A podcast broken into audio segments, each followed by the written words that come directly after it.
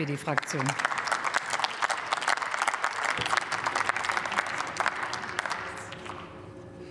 Ja, sehr geehrte Frau Präsidentin, liebe Kolleginnen und Kollegen!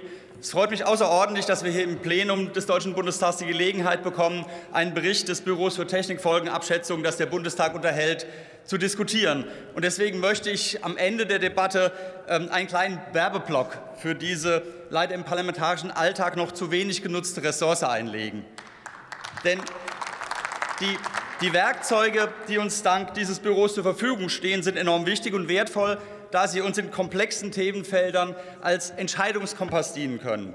Gerade in einer Zeit, in der technische Errungenschaften das Potenzial haben, binnen kürzester Zeit unsere Gesellschaft nachhaltig zu beeinflussen und zu verändern. Ein sehr gutes aktuelles Beispiel ist der schon, glaube ich, von allen Rednerinnen und Rednern genannte ChatGPT. Auch hier arbeitet das Büro bereits an einer Ausarbeitung und ein Fachgespräch ist in Planung. Meine Damen und Herren, ist in der Politik ja gewöhnlich so, uns begegnet eine Herausforderung, die einer politischen Lösung bedarf. Eine Problemstellung, der wir als Politikerinnen und Politiker begegnen müssen. Häufig genug ist es dabei allerdings so, dass wir zeitlich betrachtet hinter, gelegentlich auf, viel zu selten vor dieser Themenwelle schwimmen. Die Instanz der Technikfolgenabschätzung ermöglicht es uns dagegen, dass wir vor die Themenwelle kommen. Von NFTs über Energieverbrauch in KT-Infrastruktur bis hin zu den Algorithmen in den digitalen Medien.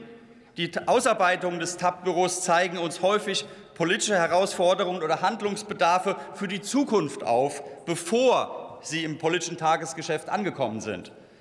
Dennoch, oftmals werden diese gefühlten Zukunftsthemen sehr schnell aktuell, denn, und jetzt komme ich zu dem vorliegenden Bericht, Algorithmen haben in den digitalen Medien einen enormen Einfluss auf die individuelle und öffentliche Meinungsbildung. Und auch wenn in Deutschland noch das klassische lineare Fernsehen die am weitesten verbreitete Nachrichtenquelle ist, die Nutzung der digitalen Medien für Nachrichtenzwecke steigt kontinuierlich. Wobei die komplexen algorithmischen Verfahren und Entscheidungen selbst für Expertinnen und Experten oft nicht nachvollziehbar und sehr, intransparent sind. Genau deswegen hat die Europäische Union sowohl den Digital Services Act als auch den Digital Markets Act auf den Weg gebracht. Beide treten im kommenden Jahr in allen EU-Staaten in Kraft, und wir werden sicherlich in diesem Parlament noch öfter darüber diskutieren. Sie verkörpern Wendepunkte in der europäischen Plattformregulierung, und wie schon bei der DSGVO schaut der Rest der Welt ganz genau dabei zu, wie Europa vorangeht, ein werteerhaltendes, gemeinwohlorientiertes und sicheres digitales Zusammenleben zu schaffen.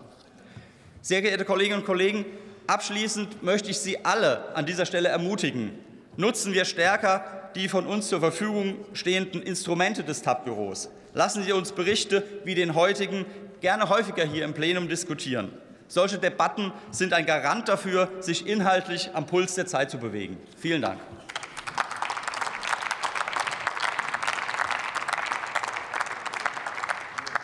Ich schließe